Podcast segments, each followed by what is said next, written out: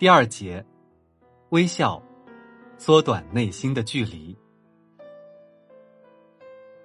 行动该追随着一个人的感受，可事实上，行动和感受是背道而驰的。所以，你需要快乐时，可以强迫自己快乐起来。我们可以快乐的哼唱小曲儿，快乐的说话办事，就好像快乐始终萦绕在你身边一样。这样，用不了几分钟，快乐就会到来了。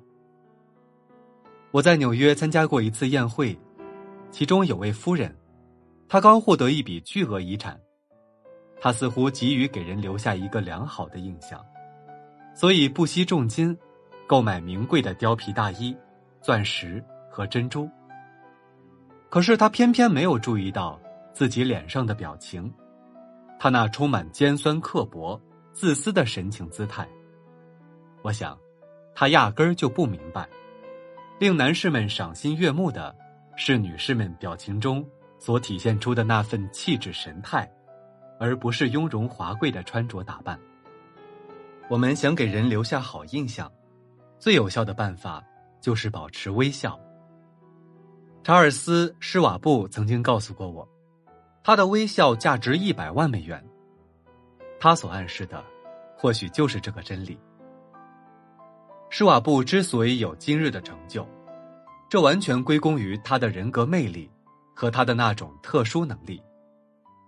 而在他的人格中，最可爱的因素，就是他那令人倾心的微笑。有一次，我花了一个下午的时间去拜访雪弗利。说实在的，我很失望。他沉默寡言。跟我想象中完全不一样。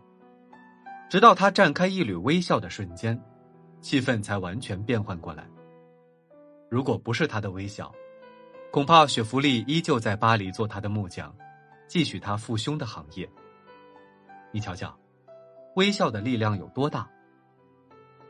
俗话说，心动不如行动，而人们脸上的微笑，就有这样的表示。我喜欢你。你使我快乐，我非常高兴见到你。为什么人们那么喜欢狗？我相信也是同样的道理。你看，他们那么喜欢跟我们亲近，出于那股自然的高兴，他们会摇着尾巴，用舌头舔舔你，这深受人们的喜爱。你见过一只狗垂头丧气的吗？那是不是说，你一见到人就该咧嘴微笑呢？当然不是，微笑是从内心发出的，那种没有诚意的微笑是机械的、敷衍的，也就是人们所说的“皮笑肉不笑”，那是欺骗，只会引起人们的憎厌和反感。真心的微笑就是那种能在市场上赢得好价格的微笑。美国一家很大的橡皮公司的董事长告诉我，据他观察。一个人的事业能否成功，完全在于他对这项事业是否感兴趣，而不是苦干钻研的去打开他成功的大门。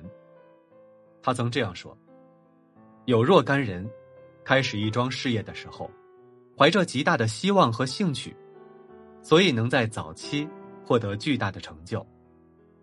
随着时间的推移，他们对这项工作感到厌烦、苦闷。”失去了原有的兴趣，他的事业也会渐渐走向下坡，终至失败。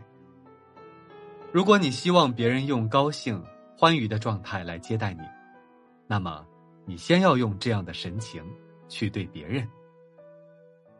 好，第二节就为您讲到这儿，感谢您的收听。